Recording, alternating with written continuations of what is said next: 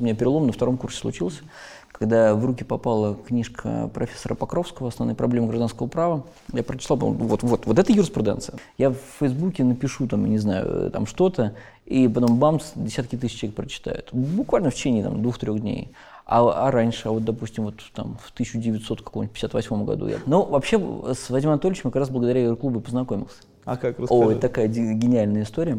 Я даже это обсуждал с коллегами с судебной системы, когда Вася работал. Слушай, давайте я все брошу. Вот э, стану судьей у вас в Республике Алтай. То, что, на мой взгляд, было ну, надеждой для российской юриспруденции, для российского правосудия, ну, просто вот одним росчерком пера отправили, ну, в юридический рай, на мой взгляд, да. И вообще была одна время такая идея, э, может, вообще на работу попробовать ездить на велосипеде. Но потом я понял, что... На работе должен быть душ. Ну, у меня был душ.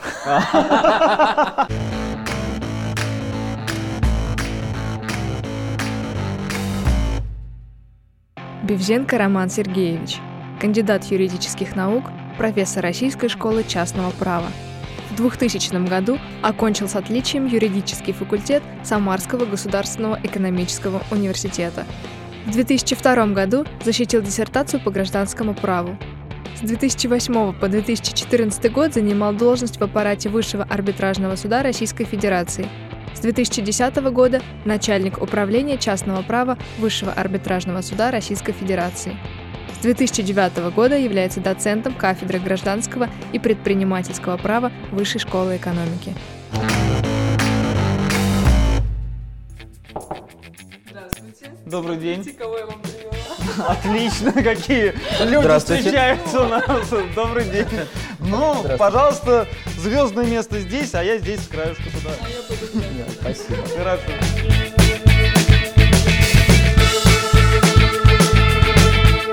Роман, ну что же, первый вопрос традиционный. А, а легко ли быть звездой? Э, Да, это трудный вопрос.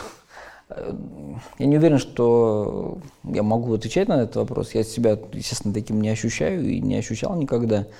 Я что-то знаю, может быть, где-то знаю чуть больше, чем некоторые другие коллеги, потому что чем-то глубже занимаюсь.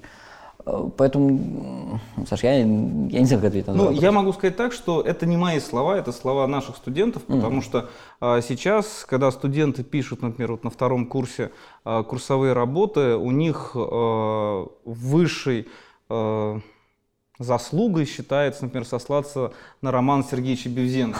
То есть поэтому это слова именно от студентов. Ну, это очень приятно. Э, Ну, я могу так сказать, что если ты как-то добился чего-то и э, к тебе прислушиваются, это, конечно, возлагает на тебя колоссальную ответственность. Потому что когда ты что-то пишешь или говоришь где-то, то, конечно, ты должен понимать, что то, что ты сказал или написал, потом будут там, цитировать, на тебя будут ссылаться. Если ты где-то допустил ошибку, это потом где-то всплывет, то, в общем, получишь щелчок такой, боль, такой болезненный. Это вот, вот это, наверное, очень сильно дисциплинирует. И когда я что-то делаю, я, конечно, стараюсь вот, э, ну, очень-очень-очень-очень э, тщательно подходить к источникам, к информации. Это, вот так вот. Мгм. А скажи, пожалуйста, а у тебя было такое, как вот, например, у, у Йоффи, так, он иногда говорил, что я сначала читал вот так, а потом я передумал, да, я изменил свою точку зрения. Часто бывает так, что ты меняешь э, точку зрения. Ну, во-первых, я считаю, что э, оставаться на той точке зрения, которая ну, доказана ошибочность, и ты сам понял, что ты ошибся, это просто глупо, это неправильно. Я не вижу ничего плохого в том, чтобы поменять точку зрения, абсолютно не вижу. Э, Никто не мешает сегодня быть умнее, чем ты был вчера. Э, И да, были такие случаи, вот на скидку, например, совершенно точно могу сказать, я смело об этом говорю, я, э, например, поменял взгляд на а, на конструкцию поручительства. Да? То есть вот кто такой поручитель? Он вместе с должником обязанный, либо у него свое собственное обеспечительное обязательство. И когда был совсем вот помоложе, когда впервые я столкнулся с этим э, вопросом, мне казалось, что вот идея то, что должник и поручитель, они вот вместе, да, должники в одном обязательстве, это правильная идея. А, Но потом, э, став постарше, почитав э, книжки и глубже погрузившись в проблемы, я понял, что, конечно, лучше другой подход, и мне вот он больше нравится. И я, да, я поменял точку зрения, я, в общем-то, не стесняюсь, это абсолютно нормально. Может быть, когда-нибудь я поменяю какие-то другие взгляды на то, что я думаю сегодня, ну, вполне, тут я это не исключаю. Этом ничего плохого нет вообще. Хорошо. А расскажи, а, как ты пришел все-таки в юридическую профессию? Почему решил поступать на юридический? Ой, это очень просто, потому что когда я закончил школу, ну, в общем, я понял, что я обделен совершенно способностями в точных науках, в естественных науках. Ну, то есть я такой гуманитарий-гуманитарий. И у меня было две дороги, как я их перед собой видел. Первая – это историк. И я собирался, серьезно собирался поступать на исторический факультет. Благо история такая моя очень, мое давнее увлечение. Я э, подростком ездил в археологические экспедиции, мы копали курганы, то есть это такая безумно интересная вещь. Такой Индиана Джонс а-ля Рюс.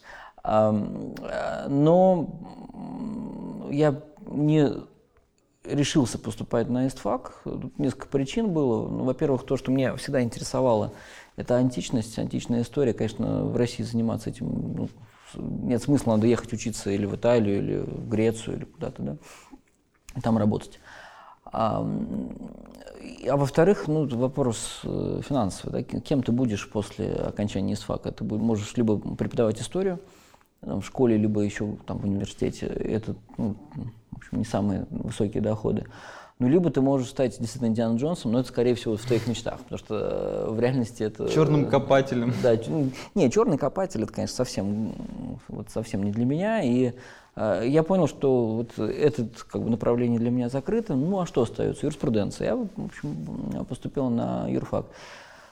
Причем я вот сейчас вот сейчас вспоминаю первокурсником, мне, конечно, вот э, был в шоке от того, что мои представления о юриспруденции и вот то, чему начинают учить студентов на первом курсе, это, конечно, две колоссальные разницы. Я думаю, боже, вообще, что я здесь делаю, да, когда э, начинают, э, ну, это было да, 90-е, начало 90-х. э, 95-й, наверное, 95-й год, да. да. Вот. И, э, конечно, вот то, что было тогда в обучении юристов, это очень такая советская вот такая школа юридическая. То, что право – это система общеобязательных, формально определенных правил поведения, э, выражающих там волю, по-моему, даже, даже так говорили, господству, и все. Боже, а когда про право-то, да? Про искусство добра и справедливость. Вот. Ну вот, э, да, это вот было, было такое. То есть на первом курсе у меня был шок вообще. Господи, зачем я это сделал?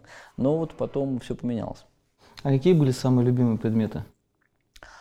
Ам, Я вот сразу очень-очень-очень сильно полюбил гражданский процесс. Это связано, э, наверное, не в последнюю очередь с тем, кто мне его читал. Э, Личности, да, вот ну, профессора, который читает. Но и А вот как звали учителя? Алла Александровна Павлушина, она э, доктор наук, в общем, да, она нам читала гражданский процесс, и она делала это так потрясающе, так стильно, так красиво, так содержательно. И я загорелся, я увлекся процессом, боже.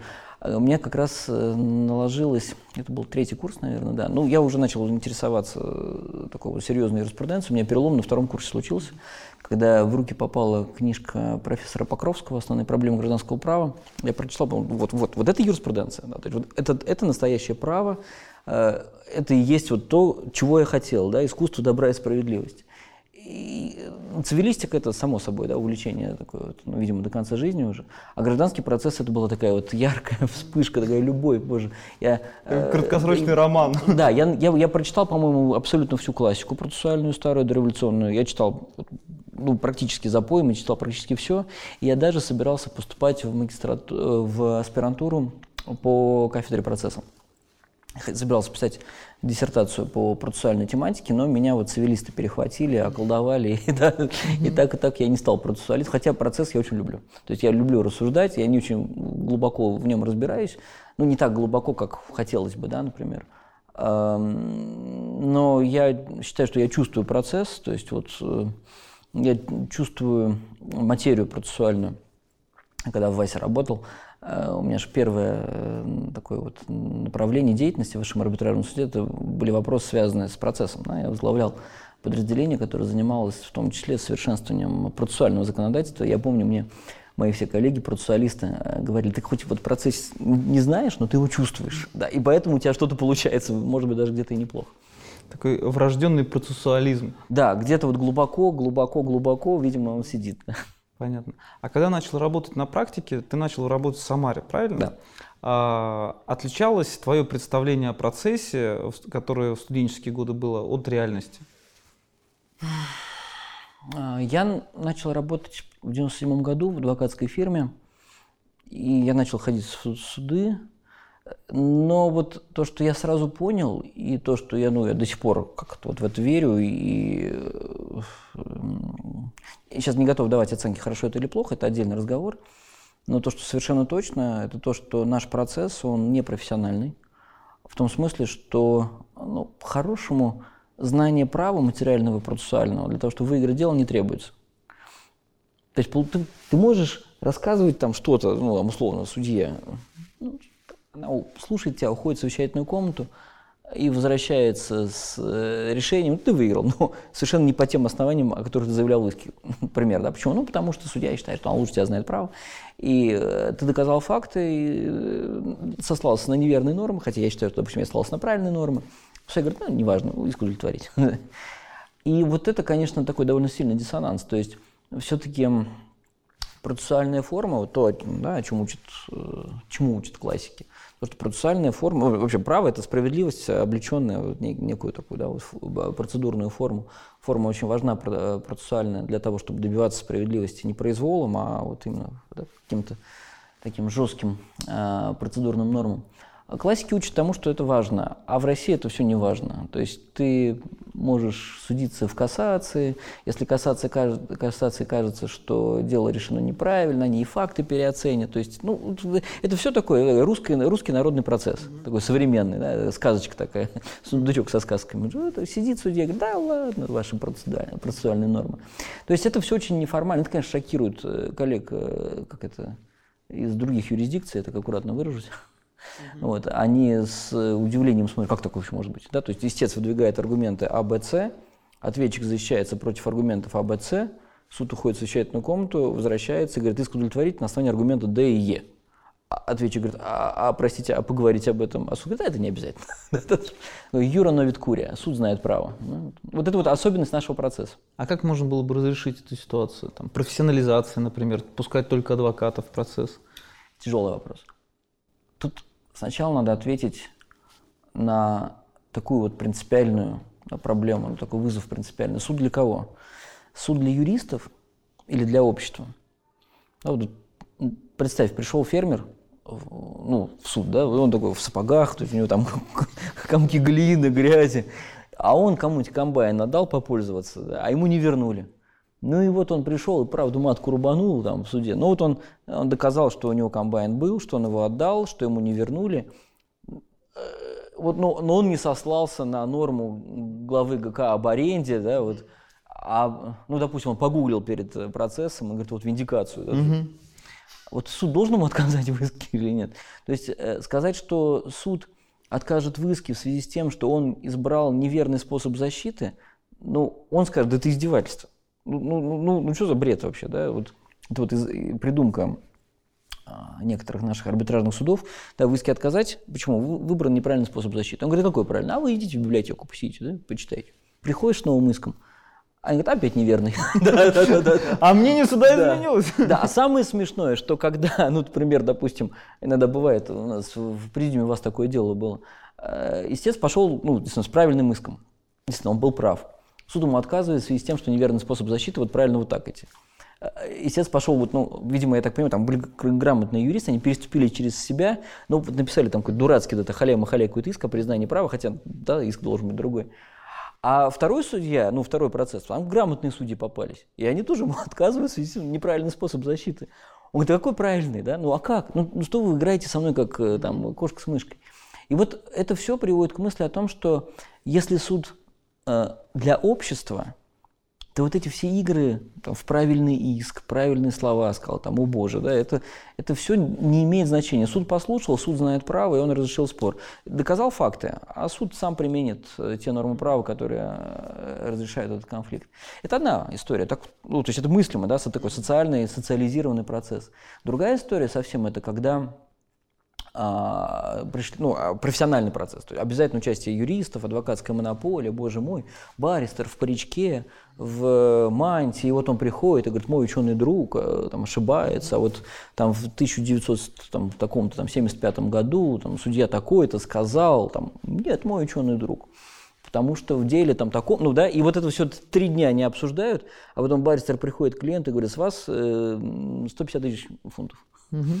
И клиент, а, ну, то есть это суд для Отдайте трактор. Да, суд для юристов, э, не для общества. Да, такая вот э, такой театр, да, красиво одетые люди, вот они э, на такой с таким поставленным языком, то есть не руссконародный фермер там раз и рубанул, а вот ну, суд для юристов. Не знаю, мне как юристу, конечно, ближе второе, но как гражданину, как, ну, как человек, который верит в то, что суд это место, где люди ну, должны получить защиту по праву, по справедливости. Я, конечно, понимаю, что правильный подход первый. И вот заметна тенденция в Европе, в Западной Европе я имею в виду, э, такая вот тенденция к социализации процесса, к искоренению вот такой вот, ну, э, э, такой вот цеховых каких-то вот таких, да, которые из гильдии средневековья, вот это вот обязательно адвокатская монополия, то, что юрист должен обязательно прийти, правильные слова сказать, а неправильные слова сказал, в иске отказать, да? Мы, конечно, в России здесь вот сейчас в странном таком моменте находимся. То есть у нас социальный процесс. Он не профессиональный, у нас суд знает право, то, что там истец э, рассказывает, это никого не волнует. Его ссылки на норму права никого не волнуют, потому что суд знает право. И вот мы сейчас обсуждаем адвокатская монополия, боже, как это здорово. Я не знаю, я не уверен. С одной стороны, я как юрист, конечно, я бы хотел, чтобы была адвокатская монополия. Мне хочется, чтобы, ну, там, условно, там, твои знания, твой профессионализм помогал тебе побеждать в суде. Но как гражданин я понимаю, что в общем, суд для общества. И, конечно, идея адвокатской монополии это все. Вообще, наверное, лет через 200, я думаю, э, э, никаких судей, адвокатов не будет. Пришел в суд, там тебе раз, воткнули шнур в голову, а там компьютер. Он все, я считал всю информацию, как было на самом деле, бжуш, там имени Российской Федерации, раз из принтера вылез листочек, все.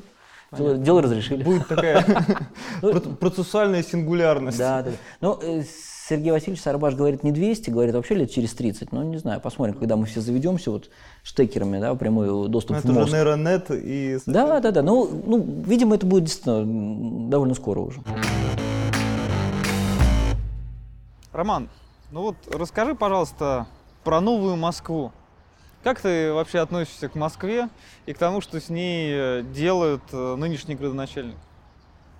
Когда озвучили эти все планы наполеоновские по реновации, я сел, начал писать пост для, ну, для Закон.ру. И я его мучаю уже вот несколько недель, никак не могу дописать. У меня смешанные чувства. С одной стороны, как э, человек, который занимается гражданским правом, я верю, что, что собственность это святое, это свято. И вот тот варварский такой механизм, который изначально был озвучен, я не знаю, чем все закончится, но вот изначальный механизм, это, конечно, ну, это анти, антиправо, э, да, вот это против э, там, здравого смысла, конституции и всего-всего на свете. Но с другой стороны, я понимаю, что э, города должны обновляться. И обновление городов – это в том числе то, что может сделать право. Что можно сделать при помощи права, при помощи каких-то правовых конструкций хитрых, ну, например, право застройки, да, то есть это когда тебе дали землю, ты построил, ты можешь иметь здание на этой земле, оно может простоять, допустим, 150 лет, но потом ты по условиям права застройки обязан его снести, очистить землю. Построят новое здание, оно будет более современное, более экологичное, экономичное.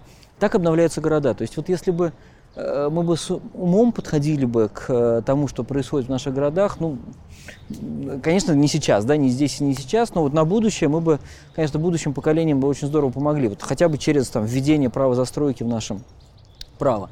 Ну а с другой стороны, вот еще, это даже не с другой, уже с третьей стороны получается.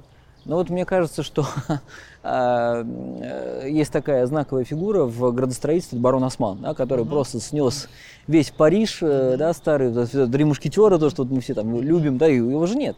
Осталось только где там, Сите, наверное, да, э, консьержерии и так далее.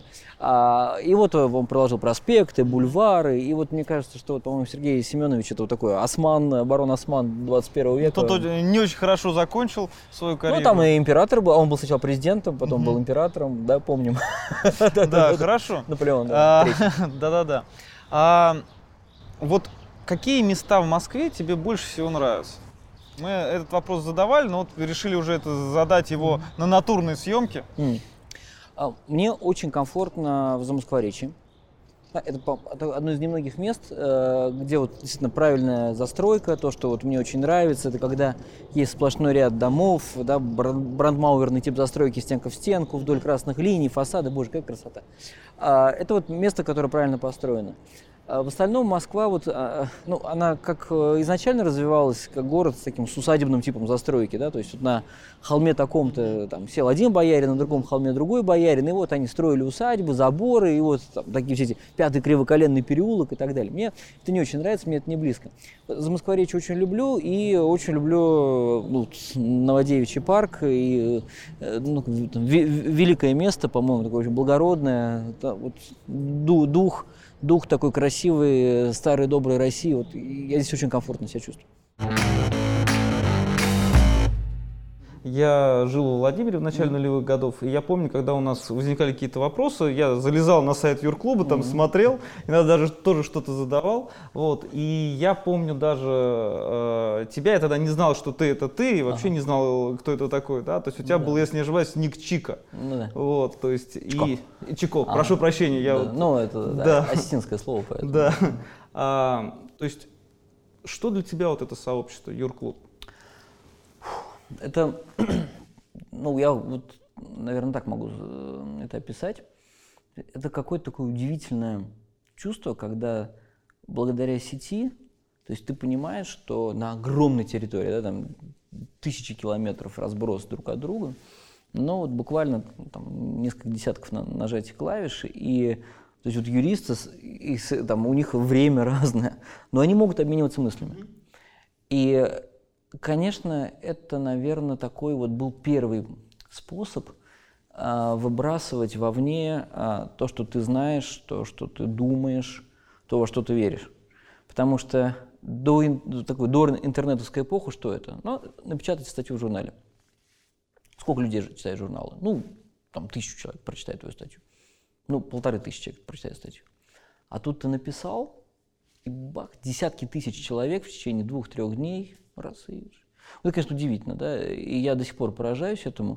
То есть благодаря сети, насколько каналы распространения информации, насколько они становятся, а, доступными, и насколько это все очень быстро. да. То есть я в Фейсбуке напишу, там, не знаю, там что-то, и потом бамс, десятки тысяч человек прочитают. Буквально в течение там, двух-трех дней. А, а раньше, а вот, допустим, вот там в 1958 году я бы написал какое-нибудь советское государство и право, статью там, чем предмет правоотношений отличается от объекта правоотношений. Ну, сколько людей прочитает? Не знаю, непонятно. Вот, поэтому вот юрклуб это был, это был такой первый опыт, да, то есть, и, ну, я заметил, что, ну, да, то, что я пишу, пользуется каким-то авторитетом, да, люди говорят, вот, там, вот, а вот там умный парень, вот, написал что-то. А, или там кто-то пишет, да, он вообще там, Бевзенко идиот, да, он ничего не понимает, там, тракторист. Я помню, на Юрклубе был какой-то персонаж, я даже не помню, как сейчас его зовут. Он говорит, да ладно, там, он, типа, тракторист вообще в юриспруденции ничего не понимает. Ну, ну, тоже подход.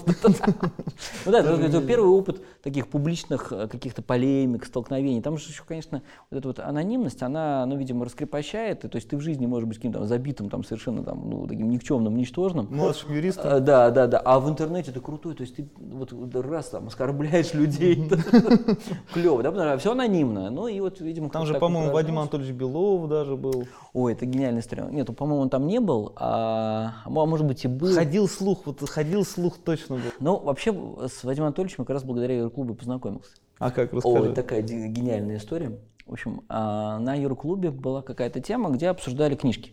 Я не знаю, сейчас есть ли она или нет, я давно, очень уже давно там не был, и, в общем, как-то у меня просто времени нет на Юрклуб. И, ну, и даже не читаю, честно говоря. Ну вот. А там была тема, где обсуждали книжки, и у Вадима Анатольевича вышел, тогда его учебник по гражданскому праву выходил, я помню, что вышел первый том, ну, естественно, его купил, потому что, ну, клево, супер. А потом вышел э, второй том, но он вышел под одной обложкой с первым томом. Ну и для меня это, конечно, ну, я понимаю, это маркетинг. То есть тебе понравился первый том, ты хочешь купить второй, но он вместе с первым, а это, ну, естественно, всё там в два раза дороже стоит. Ну и цены были ого. Ну и я где-то написал, что вот э, что-то вот Вадим Анатольевич как-то вот э, э, погорячился, да, вот. То есть маркетинг на юриспруденции такой высокий, странно. Э, Ну, я немножко жестче написал. Пер- Перевод с ну, такого сюрклубовского на ну, русский. Не, ну, конечно, все в пределах Ну такой вежливости, но вот... Ну, так едко, я Немножко, да, едко, да. И тут мне бах, приходит письмо. Вот прям письмо э, на, на почту, там, Роман, там, здравствуйте, там, я Вадим Белов. Э, Я хотел вам рассказать, почему так произошло. Я вообще ни при чем. Да, это издательство, да. И, а дальше он пишет, а вообще самое смешное, то, что скоро выйдет второй том, и он будет отдельно, то есть, ну, там, и он будет дополнен, но он будет отдельно. И вы купили, ну, там, словно, первый отдельно, сдвоенный, первый, второй, а потом еще второй, ну, там, да, да. Э, Ну и вот э, я, ну, я, естественно, там, извинился, то, что вот, э, я, конечно, я отделяю там личность автора и все эти маркетинговые хулиганства издателей. И, Ну, у нас завязалась с ним переписка, мне кажется, мы даже как-то вот и подружились, и мы постоянно общаемся, и благодаря Вадиму Анатольевичу я, наверное, ну вот, в общем-то, вот в эту такую вот большую юриспруденцию-то и попал, потому что а, мы написали с моим близким другом, моим коллегой а, Тимуром Фахридиновым а, книжку про зачет обязательств. И мы искали бы, ну, как ее опубликовать где-то, да? И Вадим Анатольевич познакомил меня с ребятами из издательства «Статут». Он дал очень такие вот лестные рекомендации, по-моему, даже написал чуть ли не вступительное слово. И э, э, да, издательство опубликовало эту книгу, это был, по-моему, шестой или пятый год, я не помню. Вот. Тогда было сложно публиковать. Сложно, да, это ре- реально сложно было. И вот благодаря, я не скажу, что это протекция, но это такая добрая помощь Вадима Анатольевича, и вот благодаря этому как-то, ну, так вот э, и поехал.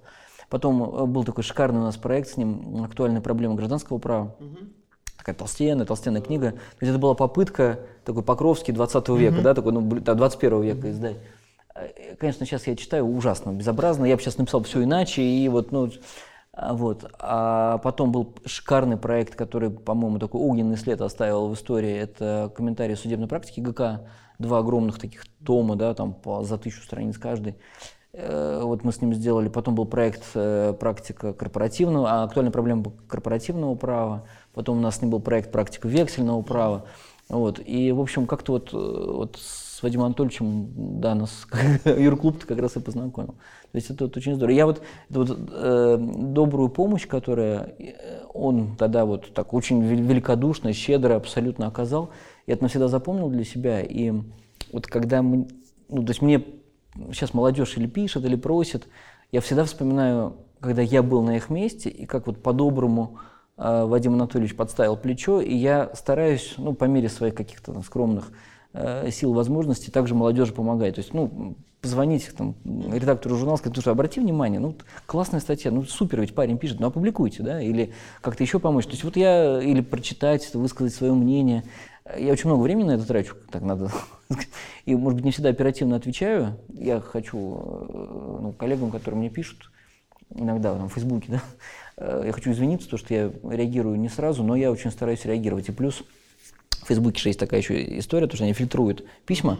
Я тут недавно эту опцию для себя открыл, там, боже, у меня 150 тысяч миллионов писем, э, на которые Если просто не ответил. не Да, друг, да, да. да, да, да, да. И э, вот как, там какая-то вот такая вот такой чуланчик. Ну, я вот сейчас стараюсь его разгребать, но я не знаю, сколько это быстро получается, но стараюсь. То есть вот для меня Йорк-клуб это вот э, тоже такая была стартовая площадка в свое время. А уже если возвращаться в наше время, а, Facebook — это немножко другая реальность, и ты стал очень популярным, а, ну, не только блогером в Фейсбуке, да, то есть, но у тебя есть еще очень яркий Инстаграм. М. Вот э, расскажи, пожалуйста, ты разделяешь Facebook и Инстаграм? То есть это вот в Инстаграме там более такие... Для девочек. э, Да, да, для девочек, ты там в шлеме в таком, э, в виде римского воина позируешь, да? Ну, это, э, это мы как-то с моим тоже очень близким э, другом э, ну, пошли в, э, поужинать э, в ресторан, а там вот был такой магазинчик смешной, я не удержался. Нет, конечно, разделяю. Инстаграм это, ну, так, вот, такой, скорее, выпуск такого пара. М, я люблю фотографировать, как-то вот я себе неожиданно такой вот, в общем, какие-то способности открыл, обзавелся техникой соответствующей. И иногда вот, когда есть время, я когда куда-нибудь езжу, беру с собой э, там, вот огромный этот рюкзак фотографический, это, в общем, э, такой фотокорреспондент журнала «Мурзилка» на кустах. А, да, и вот, эм, вот Инстаграм для этого. То есть ну, показать людям, как, я что-то вижу, например, да, какой-нибудь красивый переулок в Москве или э, когда вот, ну, я довольно много поездил по стране, когда в Васе работал, а, по командировкам, я, конечно, я неплохо страну знаю, потрясающая кра- красота, и вот ты хочешь поделиться этим, ну, там, Алтай горный, боже, Камчатка, Сахалин, да, это же это какая красота, там Кавказ, э, великолепно абсолютно, там Пермские леса, там Сибирь, это же, это же фантастика, да, абсолютно. Или, Какое любимое место в России? э, смотря э, для чего. Самый красивый город в России, это, конечно, Петербург, это несомненно. Это, по-моему, единственно правильно построенный город в России. То есть, как человек, который немножко занимается правом недвижимости, в этом разбирается, э, немножко. Я вот могу точно сказать, что э, Петербург – это, по-моему, единственный правильно построенный город, и поэтому он очень красив. А с точки зрения природы, я считаю, что нет места красивее, чем Камчатка. Это, то есть я ну, довольно много поездил по миру, но Камчатка это номер один вот, из всего того, что я видел. А вот душа лежит ближе, сильнее всего, это, конечно, Горный Алтай. То есть это, это просто фантастика. Я там чувствую себя необыкновенно комфортно, я много раз там бывал. И у меня даже какая-то была такая мысль в свое время – я даже это обсуждал с коллегами из судебной системы, когда Вася работал. Говорю, Слушай, давайте я все брошу.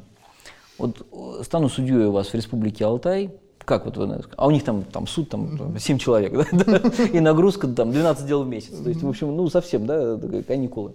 И они говорят, давай, давай, ты же супер, Бевзянка у нас судья будет. Вот. И мы как-то так посмеялись, посмеялись, но вот ничем не закончилось. Да? А так вот это же клево, да, то есть ты вот такой судья, у тебя свой дом, там какие-нибудь там козы, может быть, да, там корова своя, там джип, ты сел, поехал, в общем, раз людей посудил, там защитил от каких-нибудь там злодеев из налоговой инспекции, которые да, там бизнес собирают, или какие-нибудь там прокуроры безумные, какие-нибудь с, с безумными требованиями. Вот, да, и ты вот, эти уважаемый человек вот в этом регионе, все знают, вот судья такой-то наш э, защита, э, справедливость, пойдешь к нему, справедливость точно получишь. Вот. Хорошая идея, но вот как это... Пока Но этого я делать не буду. Как известный интернет-мем, когда я от подростков и детей набрался своих, я это хорошо, но этого я делать не буду. А никогда не было мысли об эмиграции? То есть уехать, например, из страны? Была такая мысль. э, Ну вот после того, как э, так вот э, я аккуратно выражусь, разгромили высший арбитражный суд, у меня была ужасная депрессия. То есть я вижу, как вот, ну, то есть вот сюда пришла зима, да, такая юридическая зима. И то, что, на мой взгляд, было ну, надеждой для российской юриспруденции, для российского правосудия, ну, просто вот одним росчерком пера отправили ну, в юридический рай, на мой взгляд, да. Я думаю, да бросить все к чертовой матери и вообще уехать. Ну, то есть, если здесь не нужны юристы, не нужно право. Ну, я думал, я, я даже почти закончил application в один из университетов. Думал уехать, э, написать PhD. Ну, я понимаю, что как э, юристы мы, скорее всего, там никому на самом деле не нужны. Может быть, как, как лектор, да, я бы где-то, может быть, нашел бы себя эм, за границей. Но потом все-таки вот, э, ну, я оптимист, э, наверное, по, так, по гамбургскому счету я оптимист. И вот какая-то вот такая вот идея о том, что ну, это твоя родина. Да? Я, я люблю, я горжусь русским правом. Я горжусь русской юриспруденцией. Вот то, что было сделано до 1917 года, я считаю, это великая юриспруденция. И то, что мы 80 лет, ну, по сути, занимались не правом, э, это, конечно, сказалось, но ну, у нас абсолютно великое, абсолютно великое с правовой точки зрения прошлое. И, и, и надо бороться, в общем. И, ну, я понимаю, что как вот не прилетят марсиане, да, там, там русские, вот вам там справедливый суд. Да. А, никто не даст. Надо бороться за право. И Еринг здесь, конечно, прав абсолютно. Просто так, милостью с неба, э, правопорядок никто не дарует. Его надо зубами, кулаками как-то вот выбивать, отгрызать. Ну и, в общем, я решил, что, наверное, еще рановато для иммиграции, поэтому я решил, надо, надо побарахтаться, пока пошевыряться здесь. Да. Ну, потом я вижу, вот то, с чего ты начал, да, то есть подрастающее поколение, я вижу нашу юридическую молодежь, я вижу, у них горят глаза, я вижу, что им противно многое из того, что сегодня происходит в российской юриспруденции. А, я, может быть, даже не в Москве и в Петербурге, потому что у ребят есть возможность слушать великих юристов, там, Сергея Васильевича Сарбаша, да, например, э, пойти послушать, э, там, других моих коллег, с которыми я в ВАСе работал, да, там, великих судей, которые интереснейшие вещи рассказывают. А вот ребята, например, из других регионов, которые ну, относительно далеко от Москвы, вот им-то как, да, им-то что? И э, я вижу, что у них есть тяга к знаниям. То есть я иногда выкладываю свои лекции, то, что я где-то читаю для скачивания, я вижу там, там огромное какое-то количество закачек, и люди, там, не знаю, из там, Барнаула, Тюмени, э, там, Калининграда пишут, как здорово, там, супер, потому что ну, вот у нас такого университета нет, а вот мы послушали ваши лекции по недвижимости, по курсу недвижимости, это, это, это откровение, да, и мы теперь понимаем, что все совсем э, там, не так, как нам казалось раньше, намного интереснее, сложнее. И ну, я вот некое такое, ну, а, а, ответственность перед Родиной, ну, как бы это сейчас вот не звучало пафосно, я, я, я люблю свою страну, люблю Россию, я хочу, чтобы российское право, русское право было, ну, чем-то вот таким значимым в мировом контексте. какую-то свою скромную такую лепту, конечно, я стараюсь носить в этом. Понятно. А вот ты сказал про подрастающее поколение. Как ты думаешь, э, стоит ли сокращать количество юрфаков в стране? Может быть, это повысит качество? Я не, небольшой поклонник э, каких-то таких вот административных э, вот таких вещей. Мне кажется, может быть, не количество юрфаков э, надо сокращать, а надо продумать лучше, как сделать так, чтобы вот все вот эти вот липовые юристы, да, для, за которых э, там, работы курсовые, дипломные пишут какие-то там нанятые или они их покупают в интернете, как сделать так, чтобы они не получали, ну, условно, квалификацию юрист экзамен какой-то, да, то есть не просто когда э, вот приехали э, там какие-то ну, там чиновники, э, там вы их пригласили там колбасы поесть и кофе попить, а может и коньячку выпить, а они потом в ведомости расписались. А чтобы это был действительно допуск в профессию, ты можешь заканчивать какую угодно, там, я не знаю, да, вуз, но если ты не сдал вот этот условно независимый экзамен на допуск в профессию, ты просто не юрист. Ну, вот, вот и все. И тогда мне кажется, что вот эти все э, левые институты, которые выбрасывают на рынок а, массу людей, которые называются юристами, но, конечно, ими не являются, они просто туда там рут, потому что ну, зачем тратить деньги на то, что совершенно неэффективно. То есть я, наверное, сторонник скорее вот не регулирования образования, а регулирования входа в профессию. Вот, вот мне кажется, вот это правильная идея. Роман, сейчас вам задам пару коротких вопросов. Отвечайте быстро, коротко.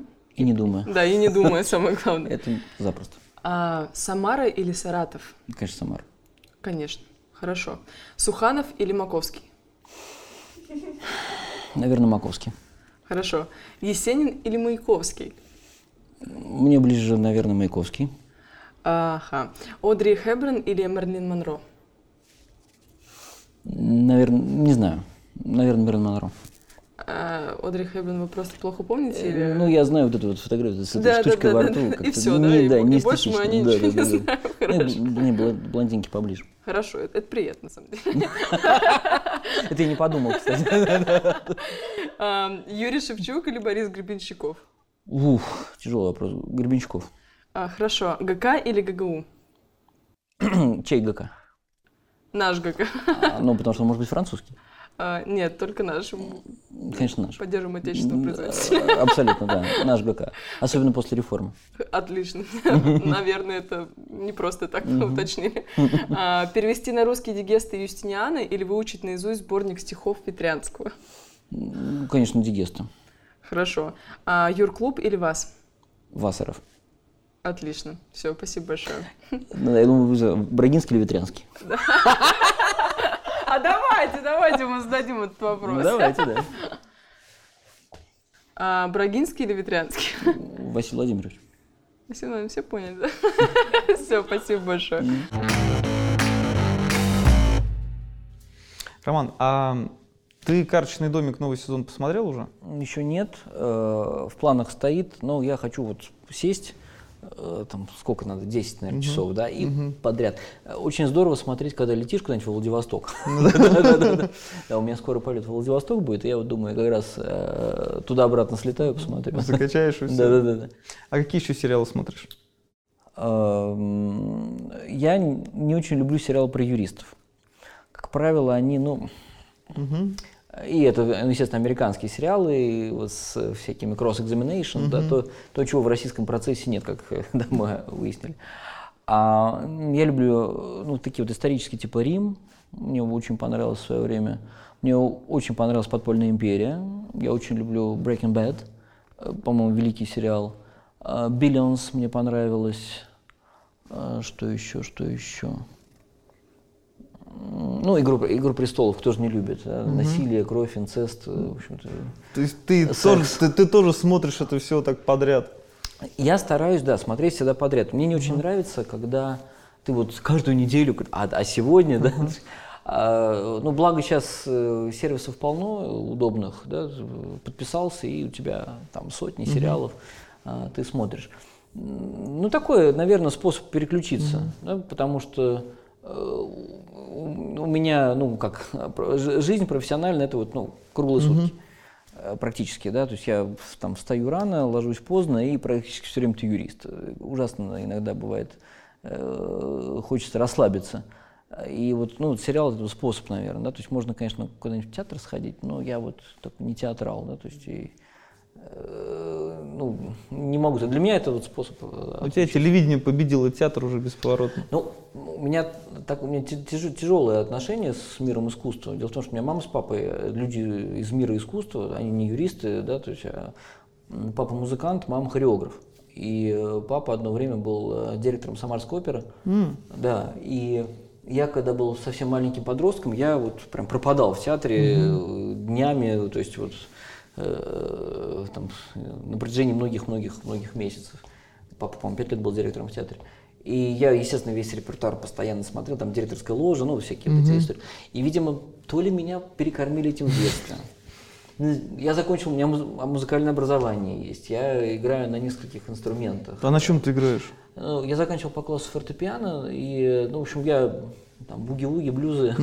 Э, Я играю на бас-гитаре, я одно время играл в рок-группе. Вот, и, ну, в общем, я вот, как и с музыкой, я на «ты». Но меня действительно, видимо, вот как-то вот в детстве это вот слишком сильно, я был в это погружен. Э, Да, плюс мама хореограф, которая мечтала, чтобы я умел танцевать, а я ужасно это не люблю, и вообще как-то мама Но ты умеешь? да нет, конечно. Это такая известная история, когда, в общем, у меня мама, ну тоже мне лет 7, наверное, был, мама пыталась э, меня ну, куда-то вот в какую-то там секцию танцевальную, мы с ней опоздали, мне не хватило девочки. Э, Это сейчас ну, э, смешно, потому что сейчас одни девочки, когда мальчики на расхват, э, насколько я знаю, деньги платят родители мальчиков, потому что мальчики ходят там, танцуют где-то. А это мне не хватило девочки, какой-то там, ну, я ужасно расстроился и э, сказал, что я не хочу вообще все эти ваши танцы. Мама как-то, по-моему, чуть ли не до слез я ее довела. Говорит, напиши расписку, что я тебя пыталась научить танцевать, ты отказался. Я говорю, да, да, без проблем. Э, Вот какой-то первый юридический документ, составленный Она мной, да? сохра- сохранилась? А я не знаю, надо маму спросить. Круто. Роман, а что насчет музыки? Какую музыку слушаешь? Я э, вырос э, на таком хорошем английском роке. Я заканчивал в Самаре спецшколу, ну, английскую. Как это? Э, Тот, кто в 15 лет убежал из дома, никогда не поймет того, кто учился в спецшколе. Да, и, э, всё. да, да, да. И я вот всегда думал, боже, ну, как можно какой-нибудь там сектор газа? Он же ну, ужасно. да. Хой, как он поет. Да, да, да. Вот там Rolling Stones, да, или там постарше Led Zeppelin, вау, там, э, там или Deep Purple, эм, э, потом, ну, там, не знаю, чуть-чуть дальше ACDC, э, Metallica, Red Hot Chili Peppers, да, вот такие вот вещи. И я вот на этом вырос, и я, честно говоря, вот как-то дальше и не двинулся. То есть, например, для меня что-то вот более такое вот современное, чем Red Hot Chili Peppers, ну и нет. И- То есть гражданская оборона точно. а, Абсолютно, да, это такое, ну, для меня это вот абсолютно, абсолютно нет, потому что я вот э, ну, как-то вот с детства рос на вот на такой хорошей английской классике. Я русский рок, честно говоря, ну, честно говоря, не очень люблю. А, Я понимаю, что особенность русского рока это скорее не музыка, а тексты. А мне больше нравится, даже не то, что я больше ценю музыку, да, вот музыкальные какие-то решения. Из русского рока я, наверное, больше всего люблю чижа. Вот мне кажется, это такое вот удачное сочетание текстов и э, хорошей музыки, а блюзы, э, там вот рок-н-ролл, какой-то такой вот буги-вуги, это вот то, что мне, ну, наверное, близко. И чиш это вот классное сочетание. Ну, хотя я не могу сказать, что прям вот я ненавижу русский рок. Нет, почему? Там машина времени иногда, там, да, это хорошо. Вот, и, э, ну, сейчас, ты, конечно, что об этом вспоминать, но вот в целом, конечно, это такая, такой английский, английский рок, это, я считаю, тут величайшее А достижение. радио в машине слушаешь? Нет, я не слушаю радио в машине. Одно время я слушал «Эхо Москвы», а, и вот прям постоянно, много, я такой большой фанат, и как-то недавно случилось оказаться в студии «Эхо Москвы», мы Да тогда, что? да, да, да, слушай, за- записывали, а там целый такой интересный цикл передач будет, посвященный про, ну, каким-то памятникам правым. И я рассказывал про, кстати, про процесс, про гражданский, про э, устав гражданского судопроизводства 64, 1864 года, да, это памятник, то такой рывок просто, когда все говорят, «А, русские, там, ш- вы шпарвали, там, всех вообще, да, в сфере процесса, великая история. Ну вот, и я оказался на «Эхо Москвы», а я, ну, я очень хорошо, э, и журналистов всех, вот, ну, и для меня это было такое, ну, там, но п- перестал слушать, потому что, ну, когда и так вокруг один негатив, а тут тебе еще накручивают, накручивают, и думаешь, да как все плохо, мерзко. Я э, в машине стараюсь слушать э, записи с тех мероприятий, где я не побывал, э, ну, связанные с правом, с правом, да, с профессией. Там, допустим, ну, я не, попал там на круглый стол, ну, не знаю, по там, доказательствам, допустим, да, интересно. Там было три стола, и я вот, ну, там закачиваешь и вот слушаешь какие-то такие. Потом мне очень нравится, а, например, вот то, что Антон Александрович делает, Иванов, э, его вот ролики, когда он э, с коллегами, ну, а, а, там, с Александром Александровной Маковской, вот, классно было по залогу недавно, э, такой, ну, любопытно для меня было послушать. Я немного в залоге разбираюсь, но вот для меня это было очень интересно. Э, Потом мне нравится все-таки вот я с, Эх- с Эховского сайта, я закачиваю подкасты, Ну, у них очень интересные исторические передачи, «Цена победы», да, Да, шикарная «Цена вещь. победы» очень круто. Там «Цена революции», Да, очень, ой, да, очень да, клево. да. «Дилетанты», очень здорово. Я, вот «Дилетант» журнал у них ну, такой классный, такой, ну, легкая такая история лайт, ну, здорово, компетентно, это очень интересно. А книги э, читаешь какие-нибудь исторические, либо же художественные, наоборот? Ты знаешь, вот тоже такой тяжелый вопрос. А, С одной стороны, мне нравится, я люблю фэнтези, мне очень нравится Перумов, все то, что он делает, и я всегда с удовольствием это читал, и ну и как-то вот э, стараюсь, но вообще нет времени, то есть я сейчас довольно много читаю э, книг по каким-то проблемам, которым я интересуюсь как юрист, но взгляд со стороны, да, то есть вот, например, там последний из э, того, что мне очень вот, там нравится, это такая большая известная такая работа «Пять тысяч лет долга» про историю долговых отношений. Шикарная, да, такой, по-моему, на тысячу страниц. Классный совершенно, недавно прочитал а, Дэниел Эрген, книга называется «Добыча», про историю нефтяного бизнеса. Боже, слушай, для юристов там же это вот просто песня про то, как американские суды рассматривали споры, связанные, там, когда, когда там один забурился здесь на участке, другой забурил, и они качают нефть, и там как американские суды рассматривали казус, чья Да-да-да. нефтяная, нефтяной пласт, безумно интересно. А, Очень мне понравилось, я недавно проглотил двухтомник, два огромных тома по 500 страниц тоже каждый, посвященный теории градостроительства, истории, всемирной истории теории градостроительства. То есть про то, как ну, люди придумали строить города. Да, вот мы говорили про Петербург, то, что правильно построенный город. Это вот оттуда. да, то есть правильное межевание земельных участков, там правильная застройка стенка в стенку, сплошная линия фасадов, э, крас- да, вот выстроенных, выдвинутых на красную линию. Поэтому Питер такой красивый. Как у тебя на все хватает времени? Ой, я сам не знаю. Мне все время все говорят, сколько у тебя часов в сутках. Я говорю, ну, 24. Было бы здорово, если было бы там 45, например, да, но ну, рано встаешь, поздно ложишься, да, плюс, А сколько ты спишь? ну, часов 5 мне хватает. Ну да, где-то 5, 5, наверное, 5 часов это достаточно. Вот. И постоянно читаю. И я, ну, понятно, по-русски я прочитал все то, что мне интересно, и вот то, что новое выходит, я иногда ну, да, проглатываю. Так я, конечно, читаю в основном на английском. Вот, у меня немножко французский, э, я не говорю, но я читаю, понимаю. Вот это то, что по праву, то, что мне нравится. Ну и вот какие-то боковые вещи, это либо исторические вещи, да, связанные с теми периодами истории, которые меня интересуют, либо что-то вот, да, там, из социологии, угу. вот из градостроительства оказалось интересно. А спортом занимаешься? А, чтобы вот сказать, что я там чем-то угу. систематически занимаюсь, нет. Э, к сожалению, просто вот на это точно нет времени. А велосипед? Велосипед там? я очень люблю. И когда, как раз когда я писал докторскую диссертацию, у меня каждое утро угу. начиналось то, что я выезжал, и 30 километров в день, в общем, по такой пересеченной местности я делал. И э, это вот ну, клево. Mm-hmm. То есть я, я вошел в режим, mm-hmm. и я понял, что я, мне уже без этого тяжело. Э, здесь, в Москве, я тоже стараюсь ездить на велосипеде. Рядом с местом, где я живу, там шикарный парк, и тоже там таки, ну, такая пересеченная местность, очень интересно. Не просто выехал и поехал. Uh-huh. Идея, э, может, вообще на работу попробовать ездить на велосипеде. Но потом я понял, что... На работе должен быть душ. Ну, у меня был душ. Да, а, одно время вас э, снимал ну, арендовал здание, где вот находилась часть аналитических подразделений, Э, ну, такое современное, такое mm-hmm. модерновое, по вот офисным стандартам построено, у меня был душ свой. А, но вот э, я понял, что надо еще одновременно, видимо, респираторную маску надевать, потому что если нет, то у тебя будет вся таблица Менделеева в легких. Все-таки Москва, Москва недружественный город для велосипедистов, как то не говорили. Сейчас пока, по крайней мере, во всяком случае. Во-первых, она слишком холмистая.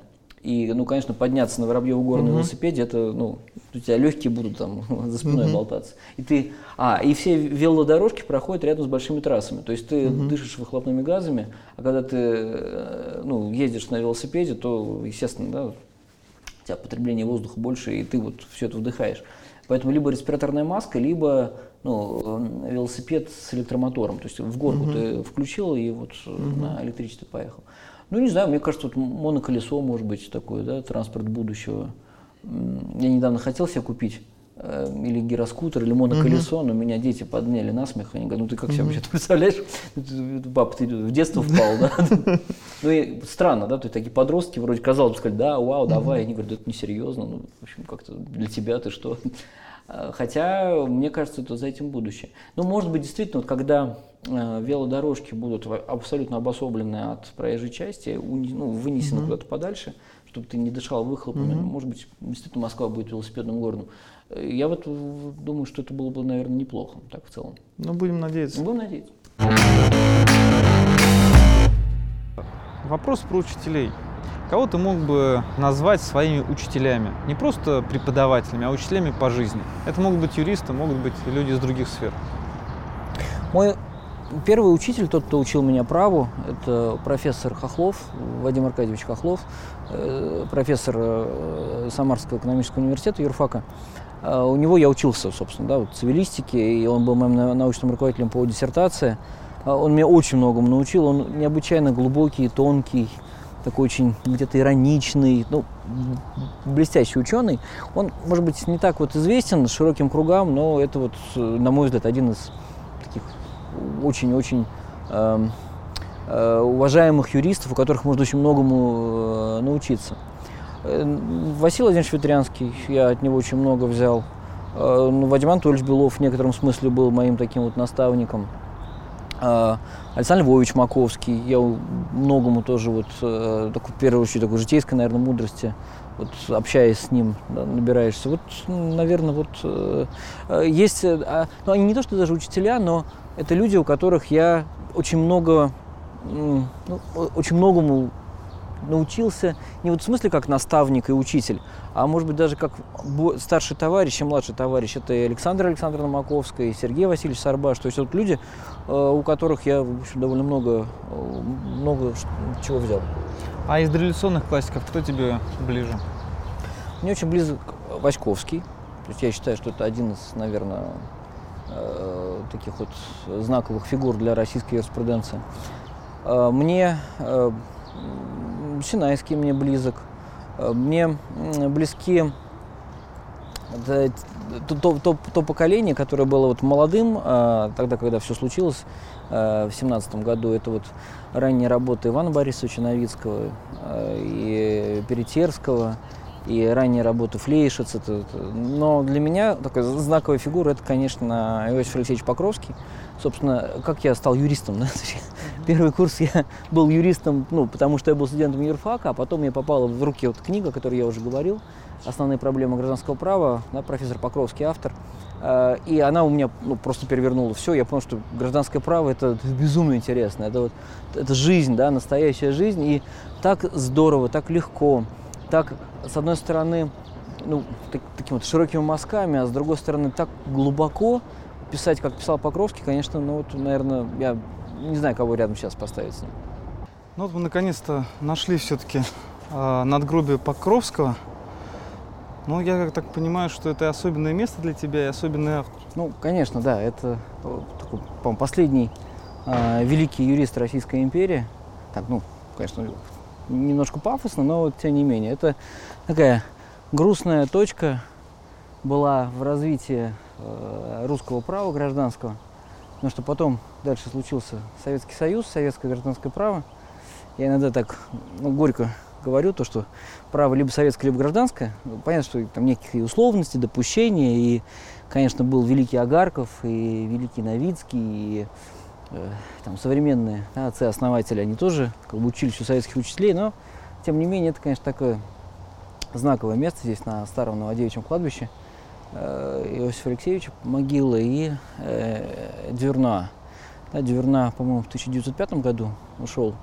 Ну, вот, э, и, ну, тоже великий юрист, и э, его э, чтение по гражданскому праву, по-моему, такая легкая, красивая, хорошая работа. Я тоже в свое время в общем, зачитывался. Реальная, основная форма к реальному обязательству сложная история.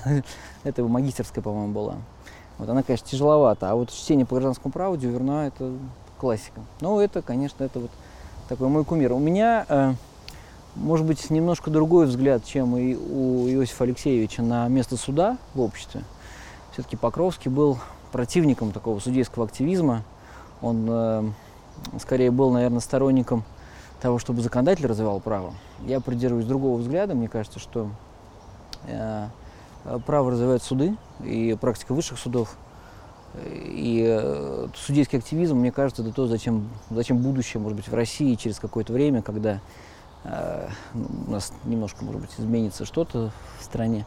Вот, и такой справедливый, продвинутый, прогрессивный высший суд, это, мне кажется, вот то, что нужно российскому праву сегодня, да, то, что, то, чем был ВАЗ, и э, то, что, вот, наверное, через 20 лет, я надеюсь, у нас опять появится. Ну, будем надеяться. Будем надеяться, да. Расскажи, пожалуйста, про высший арбитражный суд. Вот действительно ведь э, с середины нулевых годов до середины, ну практически вот так вот, э, десятых годов это было достаточно знаковым событием для российской юриспруденции. То есть можно по-разному оценивать, оценки mm. разные, да, то есть а, вот расскажи свое видение а, этого уникального явления изнутри. Я помню, что когда а, мне поступило предложение, не хочешь попробовать, там есть вакансия, будет конкурс, не хочешь попробовать? И э, я думаю, боже, ну это же, это же, это же, это же храм, да, это это, это великие юристы, это великие судьи. А, вот все их знают, да, это и Василий Ветрянский, и Сергей Васильевич Сарбаш, Александр Александровна Маковская, Людмила Александровна Новоселова. То есть это люди, ну, которые, как это, top of the top, да, то есть это, mm-hmm. это, это, это, это, это гениально, это великие юристы. Я думаю, я, я, а я, я здесь при чем?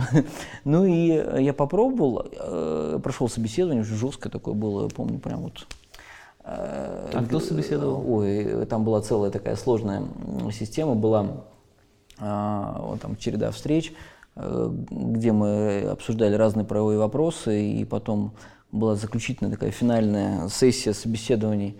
А, там был э, Виктор Валентинович Бациев.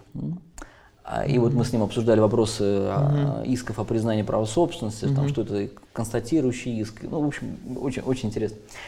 И я прошел, и я думаю, боже, это как я вот, вот здесь, там, у тебя кабинет по, угу. по диагонали от кабинета Сергея Васильевича Сарбаша, и ты можешь просто зайти, ну, там, поболтать, посоветоваться, нам какой-то вопрос, гениально. Вот, и э, вот эти годы, сколько я, 7 лет поработал э, в ВАСе, то есть это, ну, это лучшее, что было со мной в моей профессиональной карьере, это вот абсолютно, то есть крылья расправились, и ты понимаешь, что ну, вот, э, ты здесь и сейчас при помощи тех вот инструментариев воздействия на право, которые были у суда, это пленумы, там обзоры, практики, ты можешь ну, делать жизнь лучше. Ты можешь наверное, спасать их от э, там, глупых, тупых оспариваний сделок там, да, по, высосанным из пальца основаниям. Ты можешь э, сделать так, чтобы наконец люди поняли, что для того, чтобы подписать договор аренды, там собственность не нужна, и все эти безумные истории про предварительный договор аренды, там краткосрочно, долгосрочно, ты там сделай, да, конструкцию аренды будущей вещи. Или, например, наконец мы поймем, что а, что такое инвестирование в недвижимость, да, что нет никаких инвестконтрактов, боже, это обычная купля-продажа, да, ну, там, будущие недвижимые вещи. И, то есть, Юр, ты э, понимаешь, что каждый твой э, шаг, то, что ты сделал, это то, что может улучшить жизнь да, вот в России и улучшить качество разрешения споров. И для меня это были годы вот такого профессионального просто ну, счастья. То есть я каждый день я летел на работу, потрясающие коллеги, да, управление частного права, это вот собранные по такие вот ну, жемчужины, каждый там да, специалист лучший в своей отрасли. А ты с кем-то подружился там? Ну, конечно, то есть это такая семья, угу. это, это навсегда. Вас это, вас РФ это навсегда. То есть там а, когда ты оказываешься, ты либо вот входишь в эту семью, либо угу. ну, ты не сможешь там работать без этого.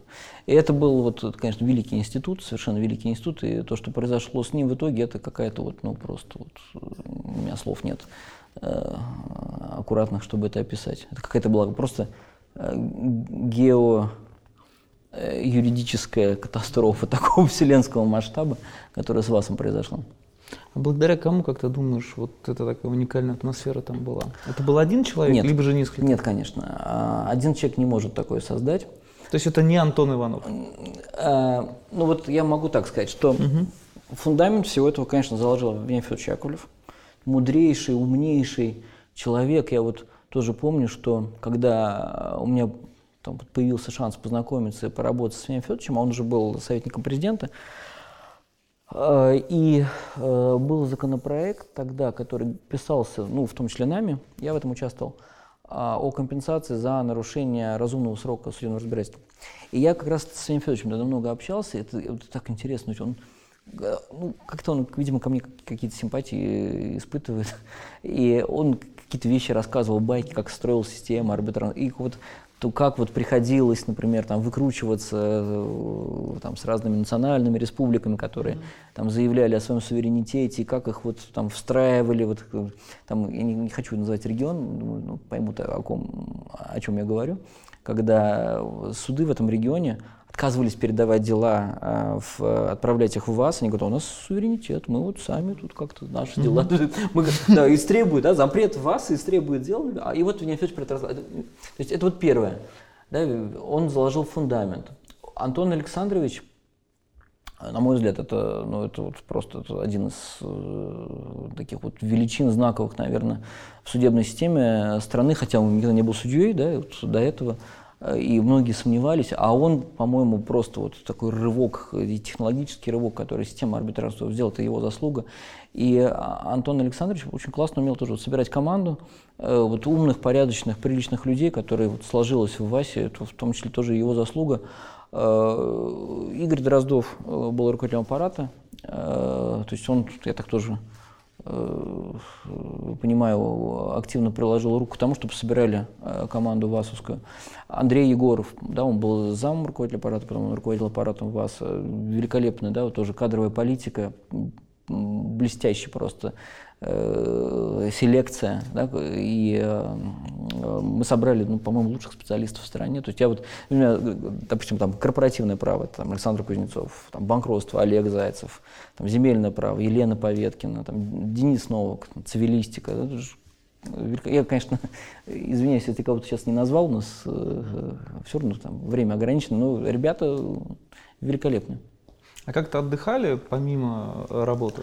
А у нас работа и отдых практически, в общем, не различались. То есть это вот такой интеллектуальный Помнишь, э, понедельник начинается в субботу? Да. Вот да. НИИЧАВ это, Ага. это управление частного права в АСРФ. Как у Стругацких. Да, то есть э, такая история. Ну, где-то там после обеда сползались, после всяких лекций, ну, кто-то где-то читал что-то, да, и начинаются обсуждения. Э, Например, идет проект постановления пленума, не знаю, по поручительству, допустим, да, я его написал, ну, я начальник управления, но у нас такая была демократическая обстановка, то есть, например, там, младшие юристы совершенно там, спокойно могли не то, что там спорить со мной, мы переходили где-то на такие эмоциональные там, дискуссии, и, э, то есть мы все равны. И, ну да, у меня была административная позиция чуть выше, ну, ну и что? Ну, если кто-то знает там что-то лучше, чем я, ну, и, конечно, он может мне и поправить, и покритиковать, абсолютно нормально. Вот некоторые судьи приходили, когда на наши э, дискуссии м, э, внутренне не удивлялись, вот, как так, ты, ты же начальник, как он тебе может сказать, что ты, ты, там, ты не прав? Как, как ты можешь быть неправ, ты начальник? Ребята, вы в высшем арбитражном суде, здесь такого не бывает. Да? Вот это вот, да, это вот такой был, ну, это не Чава, на самом деле, понедельник начинается в субботу, это оттуда. Хорошо. Про РСЧП. Как ты оказался в РСЧП и что это дало тебе? Да? То есть вот одно дело работа, другое дело преподавание. Тоже работа, но немножко другая. Да. А, С РШЧП связана такая история. Это то, что я не сделал в свое время, то, чего я испугался, и я не, ну, я побоялся переехать тогда из Самары в Москву, поступить в РШЧП, это, наверное, какой-нибудь, наверное, 2003, может быть, год, да, 2002 год, вот такой вот.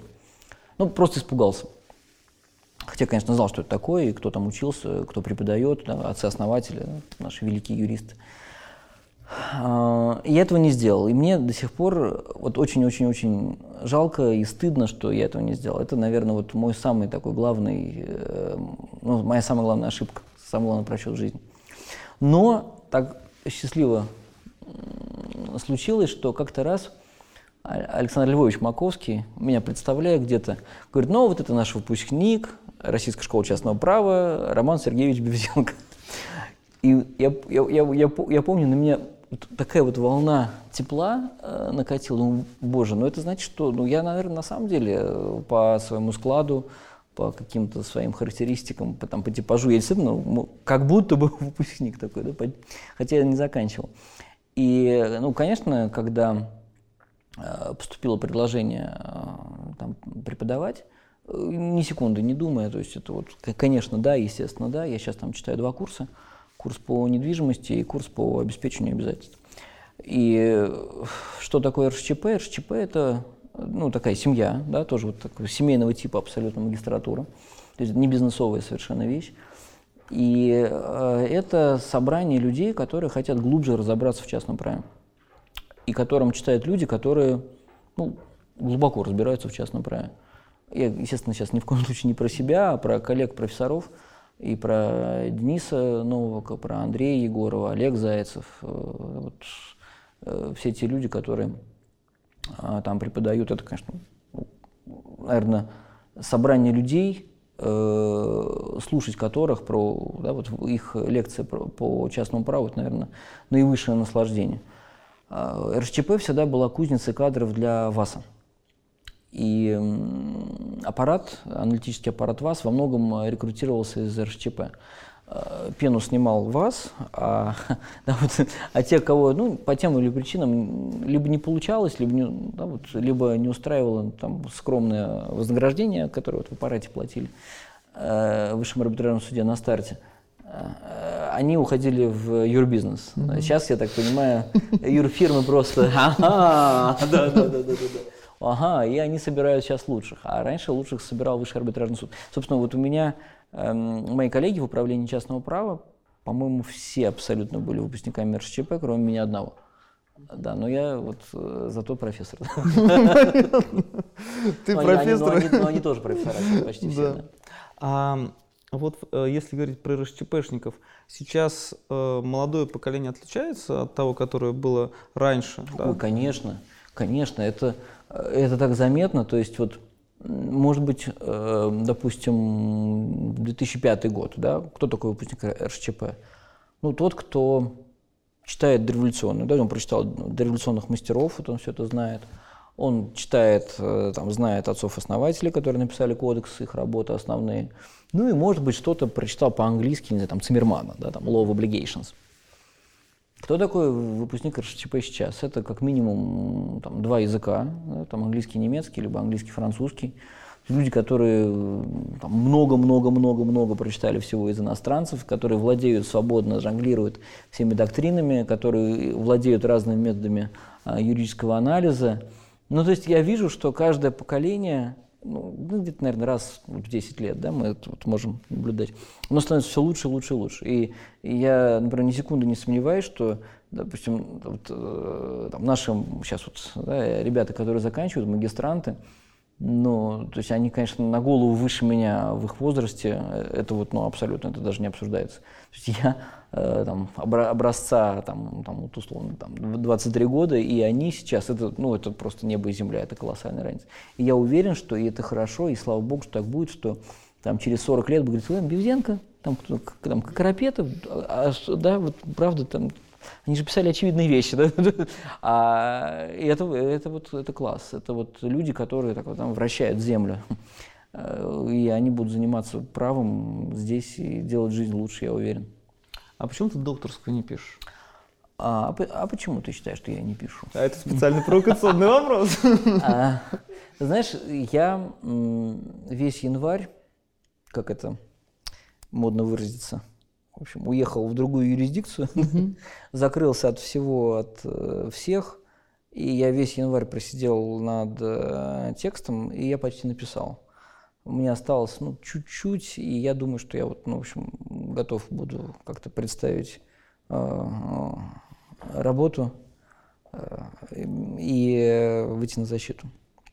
Очень. Я вообще думал, что вот стану чиновником, когда шел в высшее, mm-hmm. буду чиновником, работы не очень много, много свободного времени, напишу. Понял, что это невозможно абсолютно. То есть, да, то есть вот в нашем режиме работы в высшем арбитражном суде было сделать вообще абсолютно невозможно. А, думаю, ну вот сейчас вот все, вас э, как это, да, похоронили, э, будет свободно, свободного времени, напишу. Не получается, да, то есть э, там, преподавание, практика, она захватывает довольно многое. И нужно, то есть, выбираться, а, закрываться. То есть я тогда улетал, я с собой, по-моему, 4 чемодана книг забрал. Ну, в общем, как-то так вот, да. У меня большая электронная библиотека, и я э, вот э, от всего отрешился, за месяц я написал 350, э, по-моему, страниц, как-то так вот. И вот сейчас осталось чуть-чуть дожать, и я думаю, можно будет выходить на защиту. Хорошо. А кого из молодых ты мог бы выделить сейчас? Вот книги которых э, ты, например, с интересом читаешь и говоришь, вот вот это молодая шпана, которая нас сметет с лица земли. Угу. Ну, я могу сразу э, выделить несколько коллег. Но так получилось, что вот э, они э, со мной в высшем арбитражном суде работают. Угу. Екатерина Попченкова. Она недавно опубликовала книгу по последствиям расторжения договора. Э, Катя Э, была одним из разработчиков э, плена, ну, одного из последних пленумов ВАСовских по последствиям расторжения договора. Она блестящий юрист с двумя языками. И очень классно. Да? То есть вот всякие сложные истории, когда э, я тебе продал грузовик, э, он оказался с дефектом, но ты два месяца на нем работал, возил грузы, Потом мы, расторгли договор, ты поехал мне его отдавать, ударила молния, он сгорел. Ну да, вот как, и, и, а договор расторгнут. Как последствия э, выстраивать расторжение? Вот об этом книжка великолепна. Потом э, Александр Кузнецов, э, это человек, который в ВАСе отвечал за корпоративку. И вот там пленум по ответственности директоров, э, он ключевой разработчик. Э, знаменитое это разъяснение по информационным правам акционеров, он разработчик. Обзор по исключению участника из ООО, он разработчик. Э, основной ключевой разработчик был пленум по Э, крупным сделкам, сделкам заинтересованности. То есть ну, человек вот в, в корпоративном проекте очень глубоко разобрался. И вот я с огромным удовольствием читаю то, что он пишет, мне безумно нравится. А, так, корпоративка, договорная. Ну вот, вот, да, это вот такая вот ну, молодежь. Потом э, Ксения Усачева, тоже она работала у нас в ВАСе в составе. Эм, в аналитике, э, по-моему, шестом в экспертном составе работала, она очень здорово пишет, очень классно, тонко. Наталья Талалаева, тоже, да, вот такая молодая шпана, которая действительно говорит, да ладно, Бевзенко, ну что, что, что он понимает в гражданском праве, да. О, о, очень здорово. Вот э, ребята большие молодцы. Вот мы с тобой сейчас говорим, и я чувствую, что вот у тебя действительно жизнь э, была вот самарский период, угу. был период, когда ты работал в ВАСе, московский период. Угу. Вот сейчас у тебя московский период, но ты не работаешь в ВАСе. Угу. И вот э, сильно ли отличается твоя жизнь э, от того момента, когда ну, ты действительно там творил, вот, э, крутился вот в такой очень интересной обстановке в высшем метражном суде? Сильно изменилось? Э, ну, э, обстановка не сильно изменилась, потому что все те друзья, э, те коллеги, единомышленники, мы по-прежнему в рамках РСЧП общаемся, Центра частного права, исследовательского центра частного права. То есть это, ну, это вот такая, uh-huh. да, ну, условно, цивилистическая тусовка. И э, то, что Артем Крапетов делает круглый стол М. Логоса, ну, это все вот примерно э, да, одни и те же люди, и я счастлив, то, что мы так вот честно связаны и до сих пор. То есть я здесь не чувствую, что какие-то связи оборвались, личностные связи оборвались. Когда э, я уходил из судебной системы и оказался в юридическом бизнесе, ну, в Пепеляев Групп, у меня ну, просто еще появилась очень интересная, очень интересная группа людей, с которыми мне безумно интересно общаться. Это коллеги да, вот из налоговых практик uh-huh. э, в Пепеляеве, э, ну, литигаторы, которые да, вот ходят там, в, по в суды да, в, таком, в боевом режиме. Это, ну, это, э, это такая целая вселенная интересная. Я всегда говорю, что я про налоги знаю только то, что они есть. Еще знаю то, что их надо платить. А больше про налоги ничего не знаю. И вот когда я оказался в среде людей, ну да, вот с таким, ну, немножко другим взглядом на, вообще, на экономику, на бизнес, на жизнь, на налогового юриста, для меня открылось, ну, действительно, целое, целый такой мир вселенной интересный. Сергей Иванович Пепеляев, человек так классно, так вкусно, так здорово умеет рассказывать про налоги. Я вот открываю рот, и я могу слушать бесконечно совершенно. Да, и а, другие коллеги, партнеры э, в Пепеляев Групп, э, тоже классные специалисты. Вот удивительно, да, когда есть некая такая вот синергия между цивилистами и налоговиками, то получается вот на стыке очень, очень здорово. У нас э, с моим коллегой, с Антоном Никифоровым, мы периодически проводим мероприятия э, такие интересные, как мне кажется, в Пепеляеве. Мы, допустим, вот делаем, берем какой-нибудь блок из реформы ГК, ну, не знаю, про вещи, допустим, да, вот у нас недавно было а, там, составные вещи сложные, главная вещь принадлежность, там, здание как часть земельного участка. И я это комментирую с точки зрения цивилиста, а Антон комментирует как налог. Ну, например, что происходит, я не знаю, там, с амортизацией здания, если ты его построил, ввел в эксплуатацию, но не зарегистрировал.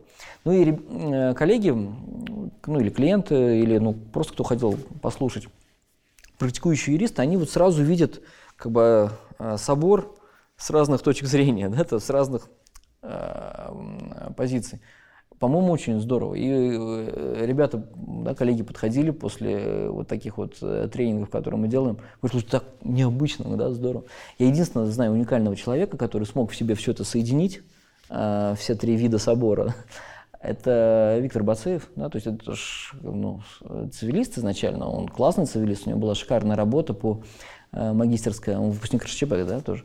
Э, по факультативным обязательствам, а потом, да, он в ВАСе был э, руководителем аналитического подразделения тоже, а потом он стал судьей, потом он стал председателем пятого налогового состава, и он налоговик сейчас, да, и вот он, соедин, он умеет в себе соединять э, подход цивилиста и подход налогового права. Очень здорово, вот, удивительно. У, у налоговиков я на, набрался такой вот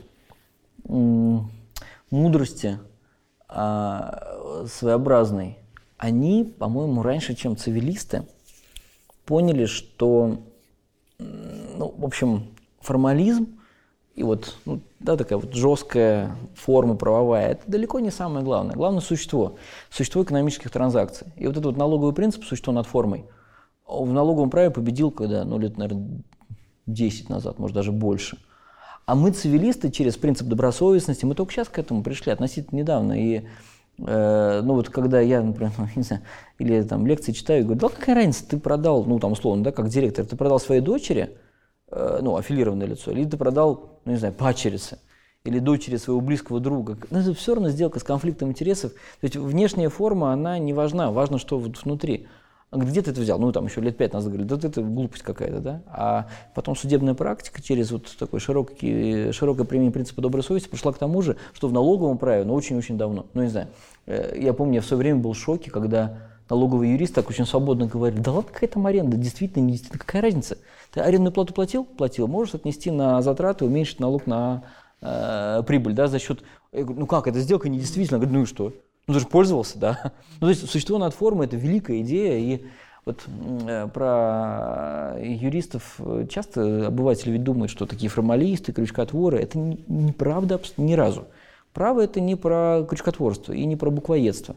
Это ошибка. Право – это про существо, да, про здравый смысл. Право – это про справедливость, про равенство. Вот, вот про это все. А для тебя кто такой идеальный юрист? Идеальный юрист – это юрист, который верит в то, что задача права сделать так, чтобы восторжествовала справедливость. Эм, при помощи права мы делаем так, чтобы в равных ситуациях равные получали по-равному. Для того, чтобы тот, кто получил что-то нечестно, отдал это, да, чтобы никто не извлек выгоду из каких-то хитрых тактик, недобросовестного поведения. Право вот, ну, это про это. А юрист, на мой взгляд, идеально тот, кто верит в это. Есть такая распространенная точка зрения, что юрист это тот, кто может, ну там, я не знаю, э, помочь где-то заработать на каком-то таком, в общем, сомнительном э, в сомнительной ситуации, это не юрист, это ну, ремесленник, я не знаю, ну какой-нибудь там ходатай по делам. Юрист это вот тот, кто верит, что право – это искусство добра и справедливости. И, конечно, обидно, да, когда о юристах вот такое мнение, что тут такие скользкие типы, которые что-то там знают, какие-то буковки инструкции, вот раз там, абсолютно нет. Юрист – это тот, кто может предложить справедливое решение казуса. Как бы ты хотел, чтобы тебя обозначили в энциклопедии будущего? Где-нибудь в нейронете? Э, российский юрист, да, который работал в судебной системе, профессор, преподавал, ну, вот как-то так, наверное. Э, я, я не думаю об этом. То есть я не думаю о том, что я что-то значу в российском праве. Мне нравится то, что я делаю, мне нравится то, что я пишу, и мне приятно то, что это приносит пользу.